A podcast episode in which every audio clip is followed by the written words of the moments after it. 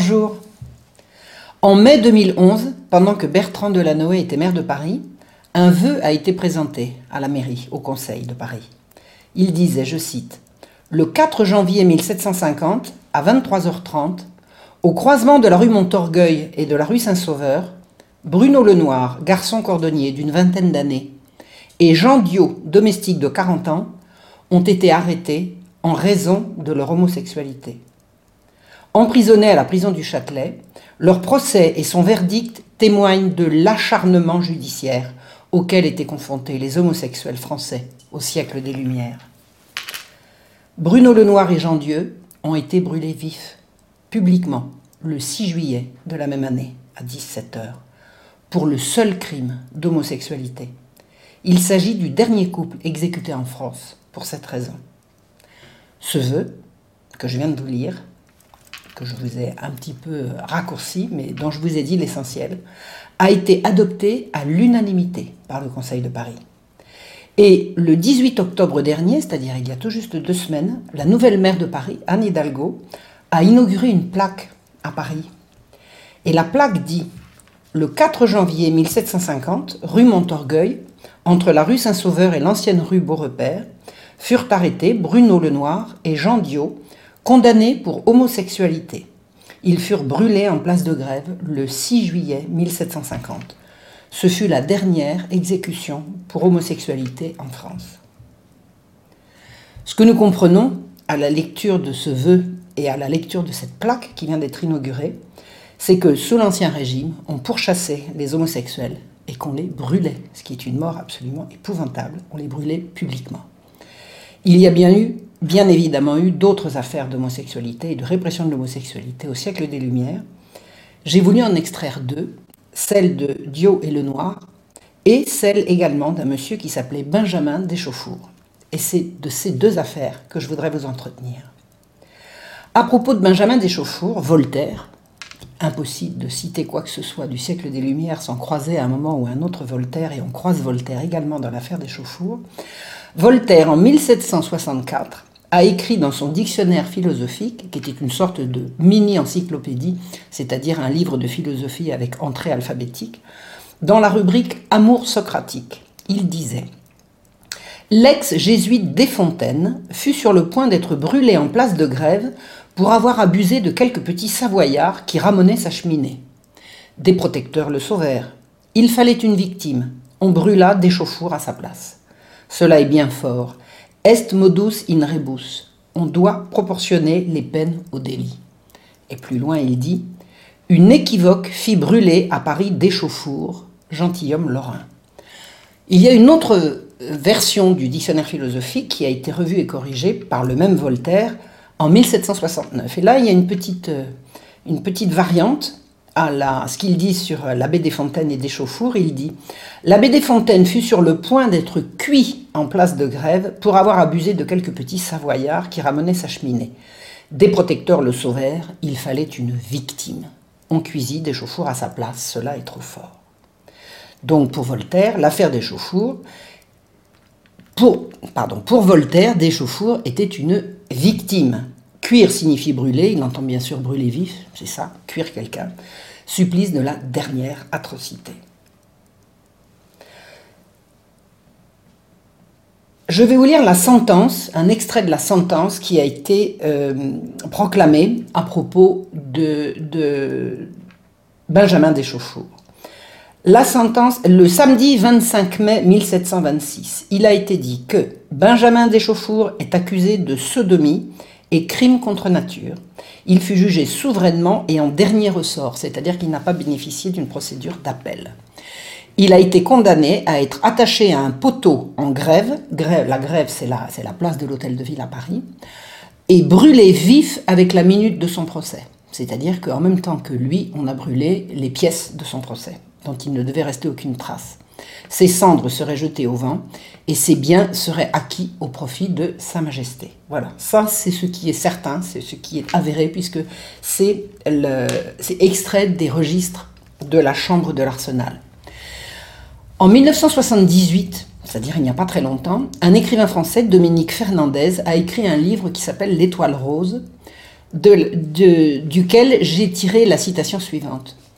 Une chaîne ininterrompue nous unit à Étienne Benjamin Deschauffour, qu'on brûla vif sur la place de grève et dont les cendres furent dispersées au vent pendant que ses biens étaient acquis au roi.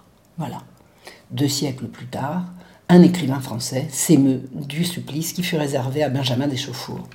Et au-delà, c'est-à-dire qu'en 2013, il y a juste un peu plus d'un an, le Nouvel Observateur, dans son numéro 2541 du 18 au 24 juillet, écrivait ainsi, dans le dictionnaire philosophique, son article Amour nommé socratique tourne-t-il entièrement autour d'un paradoxe énoncé dès la première phrase Comment un vice destructeur du genre humain peut être si naturel? Il cite bien sûr Voltaire. Et en note, à propos de l'exécution d'un gentilhomme accusé de pédérastie, il s'exclame On doit proportionner la peine au délit. Condamné, oui, persécuté, non, nous dit le nouvel observateur. Deschauffour, pour Voltaire, fut une victime, et pour le nouvel observateur, il fut persécuté. Or, il se trouve, et là, c'est absolument avéré ce que je tiens à vous raconter, ce que je vais vous raconter, parce qu'il y a énormément de pièces du procès d'Échauffour. Deschauffour n'a pas été brûlé vif, il a été brûlé mort. Et il a été certainement accusé de sodomie, mais pas de sodomie entre adultes consentants. Deschauffour a été brûlé mort pour crime, incluant la sodomie, mais ce n'était pas le centre du procès. La nuance est de taille. Je vais vous raconter ce que fut l'enquête sur l'affaire de Benjamin Deschauffour.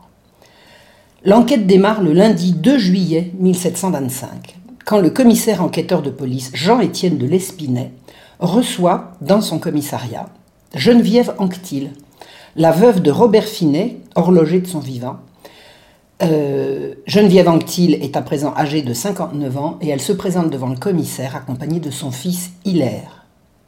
Elle raconte que la veille, dimanche 1er juillet, Hilaire est allé porter une montre qu'il avait, réparée à M. Deschauffour et son garçon de 16 ans a été introduit euh, quand euh, Benjamin Deschauffour l'a fait entrer chez lui. Il lui a proposé à boire quelque chose et cette boisson était droguée. Le jeune homme s'est évanoui, il a perdu connaissance. Quand il s'est réveillé, il avait le derrière en sang, il avait les vêtements déchirés. Et il a été chassé par des chauffours qui l'a insulté en lui disant qu'il s'était très mal comporté, qu'il avait montré son derrière à ces messieurs et qu'il ne voulait plus voir ce chenapan. Et Benjamin Deschauffours a, a chassé le jeune homme qui est arrivé chez sa mère, absolument affolé, ne pouvant plus s'asseoir, souffrant, le martyr. En fait, il avait été violé par deux messieurs. Sa maman, en le voyant arriver dans cet état, a immédiatement appelé un médecin. Le médecin a ausculté le jeune homme. Il a dit Ce garçon a été violé. L'affaire des chauffours va commencer. Deux semaines après le, témoignage de, Geneviève Anctil, le commissaire enquêteur Camuset commence les interrogatoires il reçoit un certain Jean Petit, âgé de 39 ans, euh, domestique, ancien domestique de Deschauffour, en 1721, c'est-à-dire 4 ans avant notre affaire. Et il dit qu'il a vu rentrer et ressortir beaucoup de monde chez M. Deschauffour, mais jamais de femmes, et envoyé beaucoup d'hommes et beaucoup de beaux jeunes garçons. Alors il dit qu'il a, il a entendu parler de l'horrible réputation de Benjamin Deschauffour, mais de lui-même il n'a rien vu. Il a seulement vu une chose très très étrange, c'est qu'un jour, il y avait chez, chez Monsieur Deschauffours un monsieur qui cherchait, dit-il, un domestique, à qui on avait présenté un jeune homme et qui l'avait fait mettre tout nu. Et il ne voyait pas pourquoi on voulait mettre tout nu un garçon pour l'embaucher comme domestique. Donc il a demandé à Benjamin Deschauffours pourquoi on mettait tout nu un laquais pour l'embaucher. Et Deschauffours l'a congédié. C'est tout ce qu'il a à dire. Mais voilà un témoignage qui va certainement peser son poids. Un garçon de cabaret de 35 ans nommé Daniel Perron raconte qu'il livrait du vin chez des chauffours qui un jour lui a proposé de gagner très très bien sa vie en prenant un amant. Il a compris que des chauffours voulaient faire commerce de sodomie avec lui. Il est parti et il n'a pas accepté. Mais ce qu'il dit, c'est que la réputation de Deschauffour était qu'il fournissait effectivement des garçons à des clients, mais qu'il consommait avant de livrer. Arrive Jeanne-Élisabeth, 46 ans. Elle est domestique de la logeuse de l'appartement la, de, de Benjamin Deschauffours. Et elle a entendu beaucoup de choses dans l'immeuble. Elle a entendu notamment Picard, qui est le domestique de Deschauffour, dit un jour à un autre domestique qui s'appelait Lafleur, qui n'osait pas s'éloigner pendant que la porte était fermée, je cite, Bonbon, notre maître et toutes les personnes de sa compagnie ont bien d'autres affaires, ils ne peuvent plus se quitter et se tiennent tous attachés par le cul comme des hannetons. Ça veut dire que même quand la porte était fermée, on était susceptible de savoir ce qui se passait par l'intermédiaire de Picard. Euh, Jeanne-Elisabeth raconte qu'elle a vu un jeune homme qui s'appelle Duplan, qui est entré, c'est le fils d'un tailleur du quartier. Il est entré chez Deschauffour et il est sorti furieux en criant après le domestique Picard Je ne me serais jamais douté de cette trahison et ce coquin de laquais me le paiera. On comprend que le laquais a fait entrer Duplan par surprise. Il a bel et bien été violé par, du, par Deschauffour et ou éventuellement quelqu'un d'autre, mais ce jeune Duplan reviendra acceptera de se prêter au jeu et il partira avec un riche anglais. Un certain Thomas Vaupinesque, gagne-denier, âgé de 16 ans, témoigne. Il dit qu'en 1723, il a rencontré des chauffours dans la rue. Alors qu'est-ce que c'est qu'un gagne-denier? Le denier, c'est la plus petite pièce de monnaie existante. Un gagne-denier, c'est quelqu'un qui rend des services moyennant quelques sous, on dirait, quelques centimes. Donc un jour, il a croisé des chauffours dans la rue qui lui a demandé de faire une course chez un monsieur. Donc il est allé chez ce monsieur faire la commission. Et un jour, des chauffours le rappellent, il entre chez lui et il voit le monsieur en question. Et on le fait déshabiller et on l'examine. Et on lui propose un bon salaire. Il ne comprend pas. Il va bientôt comprendre. Ils se mettent à deux pour le tenir et il le viole à tour de rôle. Gagne denier, ça gagne rien du tout. Finalement, il se laisse convaincre. Il accepte de se faire payer pour jouer ce jeu-là. Et puis un jour, il dit non. Décide d'arrêter. Il ne veut pas. Il va se confesser. Et il cesse. Mais il n'oublie pas. Enfin paraît Marie Leclerc. Elle est veuve d'un chapelier qui s'appelait Pierre Chauveau. Elle a 36 ans. Elle dit qu'elle fournissait des chapeaux à la maison des chauffours. Et elle a envoyé un jour ses deux fils pour livrer les chapeaux pour une raison qu'elle ne s'expliquait pas. L'aîné est rentré le premier et le petit, le plus jeune, le cadet, Paul, âgé de 14 ans, a tardé. Donc elle ne comprenait pas. Elle est allée le chercher. Et euh, la porte était fermée. Elle a attendu, attendu. À 11 heures du soir, Paul est rentré. Et il raconte que des chauffours l'a violé après l'avoir fouetté. Et l'avoir fait violer par trois hommes. Quelques jours après, Paul disparaît à la sortie de la messe. On ne le reverra jamais. Mercredi 18 juillet, l'instruction se continue. Le lieutenant général de police, qui s'appelle Dombreval, fait arrêter et interroge Deschauffour enfermé à la Bastille. Premier interrogatoire de Deschauffour samedi 21 juillet le roi a donné au lieutenant général de police instruction de juger souverainement en dernier ressort. Il n'y aura pas d'appel dans cette affaire, dont l'instruction doit être discrète. S'il y a appel, possibilité d'appel, il y a possibilité de rendre public, bien évidemment, un procès de ce type. On a compris que le roi demande que l'instruction soit la plus discrète possible. Dimanche 22 juillet, premier interrogatoire de Benjamin Deschauffour. Il se dit âgé de 36 ans, originaire du Languedoc et vivement bourgeoisement de son bien. Il dit qu'il a des pensions viagères. Les pensions viagères, c'est quand on a un petit capital, on le donne à quelqu'un qui en échange vous verse une pension. C'est ça une pension viagère. Et pourquoi on procède comme ça C'est parce que à, cette époque-là, le prêt à intérêt est interdit. Donc on ne prête pas son argent, on le donne et on reçoit une pension en échange. C'est une façon de détourner l'interdit religieux et de, malgré tout de faire fructifier son bien. Voltaire a fait ça jusqu'à la fin de ses jours.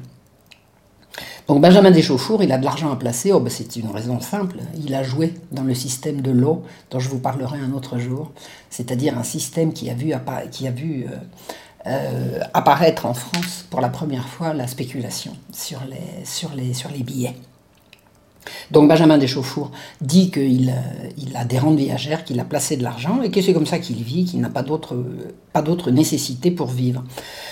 On lui raconte les témoignages euh, le concernant, il ne sait pas de quoi on parle. Il n'a jamais entendu parler de ça.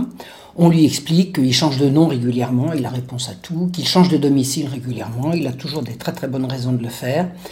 Et euh, on lui parle des domestiques qu'il a eus et qui racontent telle et telle chose. Il dit pique-pendre de ses domestiques, ce sont des menteurs, ce sont des voyous. Et les fournisseurs euh, qui sont venus chez lui, il n'a que du mal à en dire. Tous ces gens sont des menteurs. Pratiquer la sodomie, lui, jamais, jamais il n'a fait une chose pareille. Ça va pas être simple. Mercredi 25 juillet, la mère du jeune Hilaire, ce jeune garçon qui a été violé et à partir duquel l'instruction a été menée, elle vient dire que son fils a une tumeur à l'anus qui ne guérit pas. C'est-à-dire qu'il a été violé par des gens qui l'ont infecté. Il souffre désormais de ce qu'on appelle à l'époque la cristalline, qui est en fait une blénorragie. À une époque où il n'y a pas d'antibiotiques. Et la plaie ne guérit pas. On entend une domestique de l'immeuble qui s'appelle Jeanneton. Elle a 36 ans. Elle a beaucoup de choses à dire. Beaucoup de choses à dire. Écoutez bien. Mais préparez-vous, ça va être pénible. Elle dit qu'elle voyait entrer des petits garçons et qu'elle entendait ce qui se passait à travers la porte. Et elle entendait des coups de fouet et des hurlements. Et elle sait qu'ils donnaient des coups de fouet pour le plaisir. Un soir, dans l'immeuble, elle a vu des chauffours rentrer avec un enfant de 10 ou 11 ans, vêtu de rouge, qui pleurait à chaudes larmes, qui pleurait de plus en plus fort, qui appelait son papa, qui appelait sa maman. Elle a entendu des chauffours crier Paix que je ne t'entende plus, puis elle a entendu des coups de bâton terribles, et puis plus rien.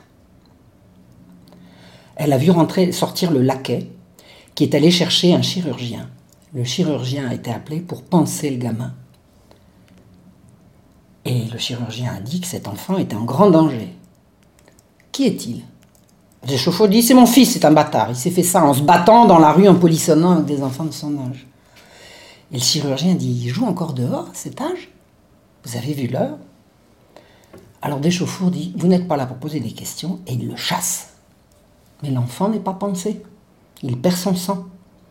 Qu'est-ce qu'on fait? On l'emmène à l'hôpital. L'hôpital, ça s'appelle l'Hôtel Dieu à l'époque. L'enfant y est mort trois jours plus tard. Il avait été inscrit sous un faux nom. Jeanneton a tout vu, elle a tout suivi, elle a voulu alerter son maître, elle a voulu alerter le chirurgien. L'un comme l'autre en dit qu'il fasse comme il l'entendra. Cet enfant n'est pas le mien. Et ça s'est arrêté là.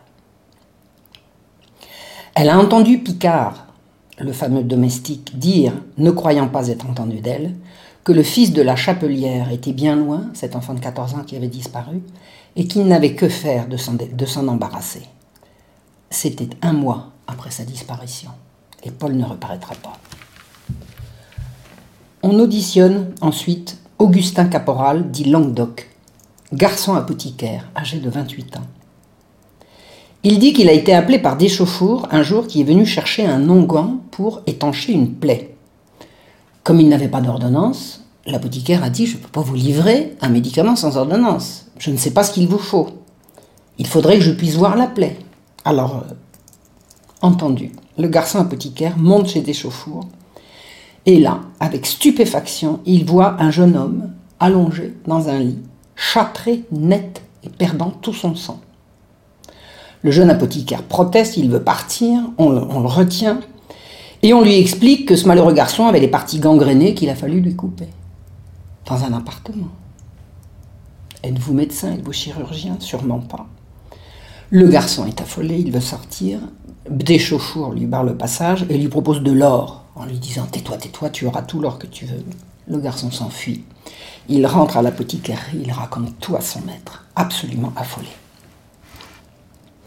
Mardi 26 juillet, suite des témoignages.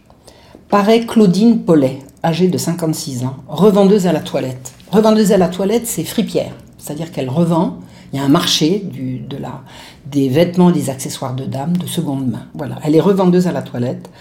Elle est reçue toujours chez le commissaire et elle dit qu'elle est veuve de Jean Barbet. Et au moment où elle dit qu'elle est veuve de Jean Barbet, elle éclate en sanglots. Et Jean Barbet était anciennement domestique chez monsieur le comte de Tonnerre. Alors le commissaire, voyant qu'elle pleure, lui dit Mais pourquoi pleurez-vous? Elle dit Mais c'est en invoquant mon époux. Et le commissaire insiste, il lui est arrivé quelque chose de spécial. Et là, Claudine lui dit, non, c'est juste l'évocation de l'amour que nous avions l'un pour l'autre qui me fait pleurer en l'évoquant. Et avant de commencer son interrogatoire sur l'abominable infâme d'échauffour, le commissaire lui dit Ce Jean Barbet était un homme bien louable d'avoir été aimé comme vous l'aimez. Un petit mot gentil d'un commissaire avant de retourner à ses moutons, c'est-à-dire à, l'horrible instruction concernant Benjamin Deschauffour. Et voilà, elle témoigne qu'elle a parlé avec Duplan, le fils du tailleur, et elle l'a vu un jour sortir furieux de chez Deschauffour en disant qu'on l'avait trompé et que ça faisait très mal. Et elle a compris de quoi il s'agissait. Elle dit que Picard l'a convaincu de rester et d'utiliser des engoins adoucissants. Tout le monde était donc complice dans la maison. Et finalement, elle a vu partir ce jeune Duplan avec un riche anglais. Elle sait que Picard couchait aussi avec des chauffours et s'en dédommageait en couchant avec ses proies. Elle lui en a vu vendre plusieurs. Elle est persuadée que Benjamin Deschauffour faisait commerce de sodomie sur des jeunes gens.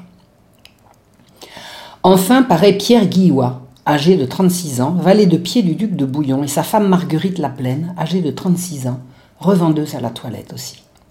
Il raconte qu'un dimanche d'avril, nous sommes en juillet, ils revenaient en famille d'une promenade au parc de Vincennes. Ils tenaient leur fils à la main et brusquement leur fils a été happé, enlevé en pleine rue. Pierre immédiatement a couru derrière l'homme, mais il y avait beaucoup de, il y avait de la foule, je veux dire, la, la, la, foule était dense sur l'avenue, et il a perdu de vue son fils, complètement affolé, cherchant partout, criant. Un inconnu s'est approché et il a dit J'ai tout vu, monsieur. Je sais qui c'est, c'est Benjamin Deschauffour. Et j'ai vu des petits pieds qui sortaient de son grand manteau rouge. Pierre Guillois et sa femme, Marguerite, ont déposé plainte dimanche 9 avril 1725. Enfin, Jérôme Jourdain, un apothicaire de 49 ans, dit qu'un inconnu est venu un jour lui acheter un onguent pour, pour adoucir le fondement.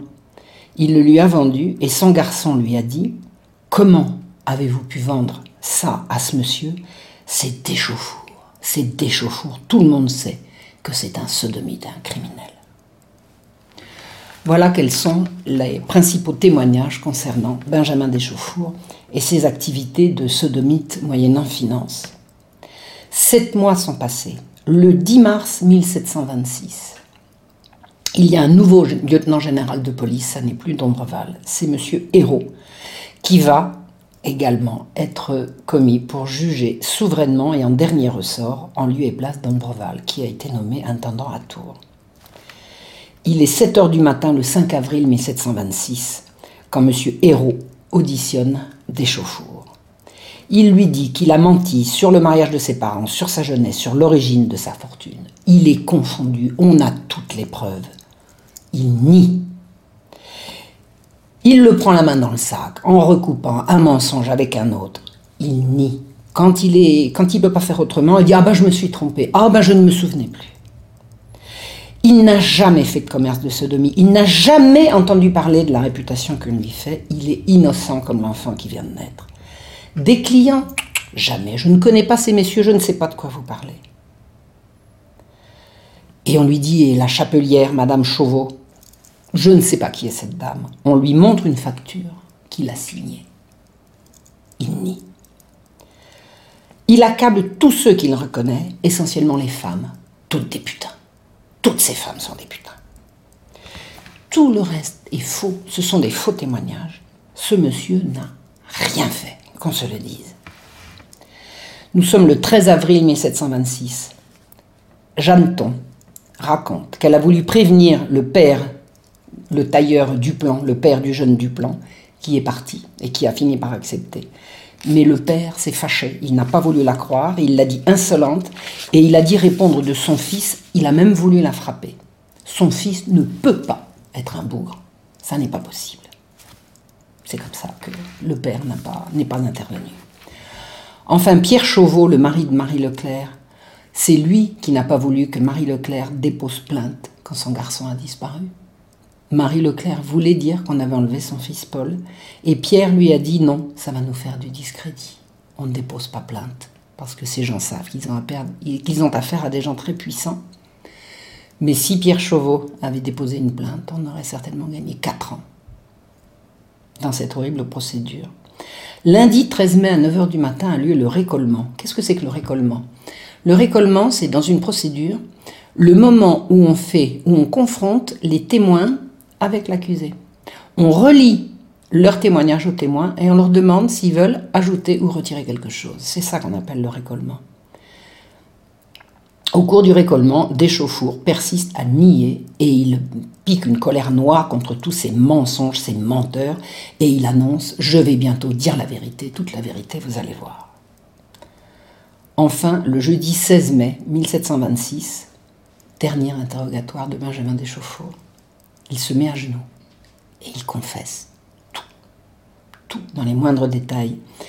Il dit que c'est lui qui a mis de l'opium dans le verre du petit Hilaire Finet il dit le nom du premier qui a violé l'adolescent, c'est le sieur Lornay. Il savait que l'enfant allait être infecté après le viol, parce qu'il était malade et qu'il allait lui donner la blénorragie. Et il a reçu deux louis d'or pour livrer le jeune Finet à ces deux messieurs.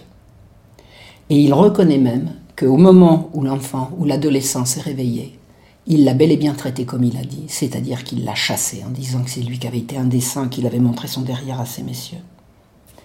Il reconnaît tous ces changements d'identité, il reconnaît tous ces changements de domicile, et il dit simplement qu'il a changé d'identité et de domicile. Pour pas être reconnu, il donne le nom de tous ses clients. Il y en avait en Angleterre, il y en avait jusqu'en Pologne, il donne la liste. Je n'ai pas cette liste, mais il l'a donnée. Il dit que son valet Lafleur n'a jamais consenti à être sodomisé, mais que Picard, lui, l'acceptait et que de ce fait, il est devenu très insolent. Le valet finissait par dominer le maître. Il reconnaît avoir violé le fils du tailleur du plan avant de le vendre. Il reconnaît avoir livré des jeunes garçons à tous ces beaux messieurs. Et il ajoute même un nom. Il dit qu'il a le livré le fils d'un avocat nommé Bloireau. Il dit tout. Et tout ce que les témoins ont raconté est donc vrai et confirmé par Benjamin Deschauffour. Il dit qu'il a bien fait violer le jeune Paul Chauveau par trois personnes, qu'il nomme. Et il dit qu'il l'a vendu 35 louis à un seigneur polonais qui l'a emmené dans son pays. On n'en aura plus de nouvelles. Tout ce qu'a dit la mère du garçon est donc vrai. Il reconnaît avoir enlevé le fils d'un savetier de la rue de Cléry et de l'avoir frappé à mort. Et il l'a menacé de le tuer s'il parlait et il voulait le vendre à un étranger. Mais le petit est mort à l'hôpital. Il reconnaît avoir convaincu un Italien de se faire châtrer pour avoir une belle voix. Il voulait le livrer à un prince italien qui le voulait et voulait le faire chanter. Je n'ai pas personnellement trouvé de nouvelles de ce qu'était devenu ce malheureux garçon qui perdait son sang à grande giclée. Je ne sais pas ce qu'il est devenu, mais de toute façon, il a tout reconnu. Et surtout, il reconnut avoir vendu l'enfant enlevé dans la rue par ce couple qui revenait de, Vincennes, il a vendu cet enfant à un abbé italien pour 12 louis. Mais il dit l'enfant s'est sauvé. Et il sait où est l'enfant. Il va donner l'adresse aux parents. Et ces parents-là vont retrouver leur petit garçon. Je crois que ce sont les seuls. Il reconnaît avoir acheté des baumes pour adoucir le fondement. Il reconnaît tout. Et il demande pardon. Alors, je précise au passage que Benjamin Desfaucourt n'a à aucun moment été torturé pour faire tous ses aveux. Il a fait tous ses aveux de son propre chef. Le 24 mai 1726, Benjamin Deschauffour sera brûlé publiquement, mais bénéficiera d'un rétintum. Un rétintum, c'est un mot latin qui signifie retenu. C'est une précision dans un jugement qui consiste à dire il sera exécuté comme il a été prévu, mais on l'étranglera avant le premier coup ou avant la première flamme ou avant le, le c'est une façon de tuer proprement et sans douleur un accusé dont on veut faire une exécution exemplaire. C'est-à-dire que Benjamin Deschauffour a été brûlé non pas vif, mais mort, ce qui n'est pas le même tarif.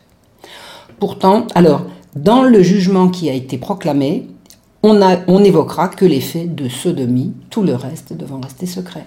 C'est-à-dire que officiellement, on a brûlé un sodomite. Ceux qui veulent savoir la vérité peuvent aller vérifier.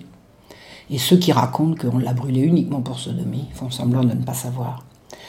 Alors, il a été étranglé et ensuite euh, le bûcher a été allumé, mais un témoin raconte avoir vu l'avoir vu sursauter quand le feu est approché. C'est-à-dire que est-ce que ça veut dire que l'étranglement aurait été mal fait ou est-ce que c'est un soubresaut? Je ne sais pas.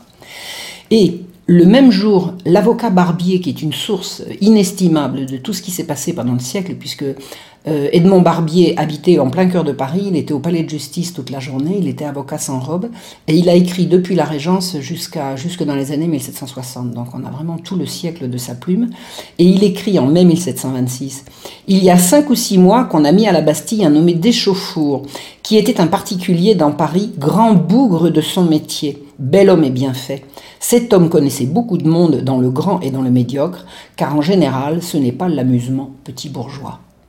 Ça veut dire qu'on sait très bien, euh, Barbier sait pertinemment que ça n'est pas que pour pratique de la sodomie que Benjamin Deschauffour a été exécuté, mais parce qu'il connaissait beaucoup de monde dans ce genre de, dans ce genre de, de distraction et que la bougrerie était son métier et pas simplement son goût. Donc qui voulait savoir savait, Barbier ne parle pas d'erreur sur la personne ou d'innocent châtié. Mais alors pourquoi Voltaire dit-il il fallait une victime on, cuisine des chauffours à sa place. Qui était victime dans cette affaire? Pour Voltaire, c'était Deschauffour. Et je rappelle que Voltaire disait qu'on cuisit Deschauffour à la place de l'abbé des Fontaines qui avait abusé de quelques petits savoyards qui ramenaient sa cheminée. Et Voltaire rajoute des protecteurs le sauvèrent. Eh bien, je vais vous dire comment s'appelaient les protecteurs qui sauvèrent l'abbé des Fontaines, qui avait violé des enfants qui ramenaient sa cheminée. Les protecteurs de Desfontaines s'appelaient Voltaire. Maintenant, revenons à ce que disait l'écrivain Dominique Fernandez. Quel lien unit donc Dominique Fernandez à Benjamin Deschauffour Qu'est-ce que c'est? En quoi ça consiste? Qu'est-ce que ça peut vouloir dire de dire que Benjamin Deschauffour, une longue chaîne, nous unit à ce, à, ce, ce criminel, ce criminel qui fut euh, condamné, arrêté, dénoncé, arrêté, condamné et exécuté pour des crimes et pas du tout pour des pratiques personnelles qui ne regardaient personne? À présent, regardons ce que fut l'affaire Dio le Noir qui nous intéresse puisque c'est Dio et le Noir qui à présent ont leur plaque sur une, dans une rue de Paris. Écoutons ce que Barbier, toujours le même, nous dit à la date du 8 juin 1750. Alors je vous rappelle que Dio et le Noir ont été surpris, ont été arrêtés pour cause d'homosexualité, c'est ce qu'on nous dit, en janvier 1750. Et à la date du 8 juin, Barbier nous dit On devait brûler deux sodomites pris en flagrant délit dans la rue, mais on a commué leur peine et ils seront enfermés à Bicêtre à perpétuité. Ça veut dire quoi? En flagrant délit en pleine rue, c'est pas en flagrant délit d'homosexualité, c'est en flagrant délit d'acte sexuel euh, sodomite. C'est pas tout à fait la même chose. On les a pas arrêtés parce qu'ils étaient homosexuels, mais parce qu'ils se sodomisaient en pleine rue. Ça n'est pas tout à fait la même chose. D'autre part, si un homme et une femme avaient fait la même chose au même endroit, le tarif aurait été le même. Donc ça n'est pas à cause de leur homosexualité qu'ils ont été arrêtés, mais à cause de leur pratique. Maintenant, le dernier couple homosexuel euh, brûlé dans le siècle, c'était pas un couple, c'était une paire à parier pour la circonstance. C'était deux hommes qui venaient de se rencontrer dans, un, dans une, euh, au cours d'une drague. Il s'agissait de deux partenaires de rencontre et non pas d'un couple. Maintenant, qu'est-ce qui s'est passé? Euh, Barbier nous dit on les a arrêtés il y a six mois et euh, ils auraient dû normalement, puisque la loi le dit, être brûlés et on vient de commuer leur peine en, en enfermement à Bicêtre. Tout le monde s'attendait à ce que ça se passe comme ça. C'est-à-dire qu'on fait les gros yeux, on fait des grosses rotomontades, on on va les brûler, on va les brûler, puis finalement on, va les enfermer, puis au bout d'un moment on les relâchera. Le, siècle est plein d'affaires comme ça. Or, euh, à la stupéfaction générale, on apprend qu'ils seront brûlés le 8 juillet. Et là, la stupéfaction est générale. Personne ne comprend ce qui s'est passé. Et c'est tellement incongru qu'il faut comprendre qu'il ne s'agit pas d'acharnement judiciaire précisément, comme nous le disait le, le vœu présenté au Conseil de Paris. S'il y avait eu acharnement judiciaire, tout le monde aurait trouvé normal qu'à partir du moment où ils ont été condamnés à être brûlés, ils le soient. Or, ce n'est pas ce que nous dit Barbier, et ce n'est pas effectivement ce que comprennent les gens de l'époque. Ils auraient dû normalement être faire un séjour à l'hôpital, à Bicêtre, et ensuite être relâché. Et la stupéfaction, c'est l'application de la loi dans toute sa rigueur. Personne ne comprend pourquoi Dio et le Noir vont être exécutés. En plus, les juges ont mis un mois à changer d'avis. C'est-à-dire qu'à partir du moment où il a été dit, au mois de juin, qu'ils allaient, allaient être enfermés à Bicêtre, et le moment où on a appris qu'ils allaient être brûlés, il s'est passé un mois. La justice d'Ancien Régime est beaucoup plus expéditive que ça. En général, un jugement, s'il est rendu le samedi, il sera exécuté le lundi. S'il est rendu le lundi matin, il sera, exécuté le lundi soir. La justice d'Ancien Régime, une fois que la sentence est énoncée, elle est applicable immédiatement. Or, il s'est passé un mois. Il s'est passé un mois. Les juges ont mis un mois à changer d'avis. Ça n'arrive jamais. En plus, ils bénéficient également d'un rétintum. Ils, ne seront de nouveau pas brûlés vifs, mais brûlés morts. Et j'insiste, ça n'est pas la même chose. L'application de la peine euh, de, l'application de l'étranglement, ça se fait extrêmement rapidement par un bourreau qui est absolument rompu à l'habitude. C'est une mort la plus rapide et la plus euh, indolore possible. Voilà. Donc, on sait beaucoup de choses sur, ce genre de procès et sur la façon dont la justice euh, euh, se procédait avec les sodomites, parce que un historien qui nous a quittés maintenant, Maurice Levert, a écrit un livre qui s'appelle Les bûchers de Sodome. Donc il y a une véritable histoire de la répression de l'homosexualité euh, à l'époque moderne, a été écrite par Maurice Levert. Et il nous dit, après avoir étudié en long, en large et en travers tous les, il y a quantité de, dossiers là-dessus, il y a quantité d'archives, on dispose de beaucoup, beaucoup, beaucoup de choses. Euh, il y avait, la police tenait des, dossiers très, très bien, euh, très, très bien tenus. on sait, on sait énormément de choses. Et Maurice Levert nous dit, Paris était une ville qui comptait environ 650 000 habitants à l'époque. Et on estime à 25 000 le nombre de sodomites qui étaient répertoriés par la police des mœurs, figurez-vous. Donc 25 000, s'il y a 25 000 sodomites, ça devrait faire un bûcher tous les plusieurs bûchers par jour, si on veut s'en débarrasser. Il est bien évident qu'on ne brûle pas les sodomites. Et les gros registres donnent les noms et les coordonnées. On sait exactement où trouver ces gens. On ne poursuit pas, on ne poursuit pas, on ne condamne pas les homosexuels pour cause d'homosexualité. Par contre, on les fiche. Bah, pourquoi? Bah, Parce que ça se fait dehors, ça se fait dans la rue. On les pourchasse pas chez eux. Ce qu'on pourchasse, la, police des mœurs, et avec des mœurs elles-mêmes qui ne sont pas très catholiques, c'est-à-dire que les, policiers, pour prendre des, des homosexuels sur le, sur le fait, euh, après avoir arrêté des homosexuels, leur propose l'impunité en échange de bons et loyaux services et ils les envoient comme, euh, comme, euh, comme leurre pour attirer des homosexuels et pour les prendre sur le, sur le fait. Mais quand on arrête un homosexuel, qu'est-ce qui se passe? Eh bien, on lui fait signer un papier dans lequel il est bien obligé de reconnaître qui il est, donc il sait qu'il est fiché. On lui fait promettre qu'il se présentera le lendemain devant le lieutenant général de police. Le lendemain, il se présente au lieutenant général de police qui lui fait une sévère mercuriale et il se bas, il retourne chez lui et ça s'arrête là. Il n'y a pas d'acharnement, on ne poursuit pas les gens pour les tuer, pour les exécuter, pour les martyriser. C'est de la surveillance. La chasse aux homosexuels se fait des homosexuels qui draguent et qui ou qui, qui, se sodomisent dans la rue, dans le lieu public, et c'est de la surveillance. On fait la même chose avec les prostituées femmes. Alors, le modus operandi n'est pas le même, mais le principe est le même. C'est de la surveillance policière, et je suis bien tranquille qu'à l'heure actuelle, ça doit certainement continuer de se passer comme ça. Ça m'étonnerait qu'on puisse faire dans la rue des choses que la, que la police ne, dont la police ne puisse pas tirer bénéfice d'une façon ou d'une autre en termes de renseignement et de, et d'infiltration des bandes. Voilà. Donc, euh, ce qui était privé à l'époque le restait.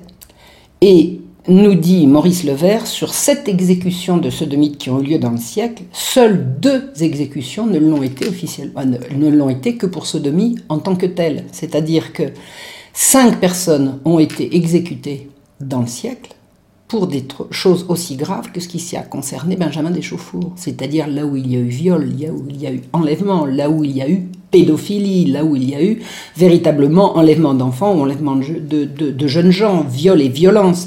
Donc là, les seuls à avoir été exécutés uniquement pour sodomie, en l'occurrence dans un lieu public, Mais uniquement pour sodomie, c'est-à-dire entre adultes consentants, c'est Dio et le noir. Uniquement eux. Mais alors pourquoi? Et ça, c'est incompréhensible si on se contente de regarder ce qu'on trouve uniquement dans les dossiers. Mais moi, j'ai trouvé autre chose. Alors, avant de vous expliquer quelle est mon hypothèse, parce que ça n'est qu'une hypothèse, je n'ai pas fait de thèse là-dessus, mais c'est une hypothèse qui, je crois, tient la route, je voudrais également vous faire savoir que euh, l'homosexualité, je ne peux pas dire que c'était couru dans tous les milieux, parce que c'était essentiellement couru dans les milieux huppés, dans les milieux bien vus, les milieux des célébrités, mais personne ne pourchassait quelqu'un, et pour, pour homosexualité, Louis XIV avait particulièrement d'indulgence pour son frère, qui était un homosexuel notoire, et euh, l'homosexualité des, des, gens de la haute, si je peux me permettre, était tellement, euh, tellement courante, tellement admise, c'est pas, pas qu'ils étaient plus nombreux qu'ailleurs, mais je veux dire, c'était tellement admis que on disait par exemple, il y avait un, ami de Voltaire qui s'appelait le marquis de la Villette, on avait euh, appelé à Paris une petite, une petite voiture d'un type nouveau dans laquelle on pénétrait par derrière, on avait appelé ça une voiture à la Villette. Donc tout le monde rigolait avec ça. Et on n'a jamais arrêté le, marquis de la Villette pour, euh, pour cette cause-là. Le grand héros des, guerres Louis XIV euh, et, euh, et, son fils, à savoir le maréchal de Villars et son fils, étaient tous les deux des homosexuels et tout le monde s'en fichait. On faisait des gorges chaudes quand il s'agissait d'en rire, mais le reste du temps, ces gens-là faisaient comme ils voulaient et personne ne les pourchassait. Voilà. Alors pourquoi a-t-on arrêté Dio et le Noir? Alors il semble à peu près évident que s'ils avaient été de la haute, euh, on ne les aurait pas arrêtés, mais d'un autre côté, s'ils avaient été de la haute, ils n'auraient pas fait ça dans la rue, sans doute. On peut, on peut l'expliquer comme ça. Mais il est de fait que leur, euh, exécution n'est pas normale, elle est absolument inhabituelle et elle a, elle a été vécue comme incompréhensible à l'époque. Maintenant, je vais vous expliquer quelque chose. Un petit peu moins d'un mois après l'exécution de Dio et le Noir, le samedi 1er août 1750, le Parlement a condamné à mort trois hommes qui seront exécutés le lundi suivant. À titre exceptionnel, le jugement n'a pas été affiché, alors qu'habituellement, un jugement est affiché et sonné à cri public, c'est-à-dire que les, les préposés qui affichaient étaient précédés de de, gens qui, à son de trompe, euh, euh, attiraient l'attention de la population pour dire que tel jour, telle heure va être exécutée euh, telle personne pour tel fait. Enfin, il y avait vraiment les exécutions étaient annoncées à, à, grands cris et à son de trompe. Et là, pour cette exécution, il n'y a pas eu d'affichage public. Et l'annonce a été faite au dernier moment. Le lundi 3 août à 17h devait avoir lieu l'exécution de ces trois messieurs. Paris était en état de guerre tout le guet à pied et à cheval a été mobilisé, les rues ont été barrées autour de la grève. le premier des trois condamnés s'appelait Lebeau. C'était un charbonnier. Il est monté sur l'échafaud et il a hurlé en demandant grâce. Le peuple assemblé au pied de l'échafaud a hurlé grâce, grâce, grâce. Et le cri montait, montait. Et à un moment donné, le bourreau a cru que la grâce allait arriver parce qu'il a perçu au loin un mouvement, il a cru que quelqu'un venait apporter la grâce du roi, et quand il a compris qu'il n'en était rien, alors que le peuple continuait de crier grâce, euh, le bourreau avait fait descendre le condamné d'un degré, et pendant ce temps-là, au moment où le peuple a vraiment cru que quelque chose allait se passer, quand il a compris que rien n'allait se passer et que l'exécution allait avoir lieu, le guet qui avait baïonnette au canon s'est avancé et a fait reculer toute la foule en faisant un grand rond, en avançant en faisant un grand rond.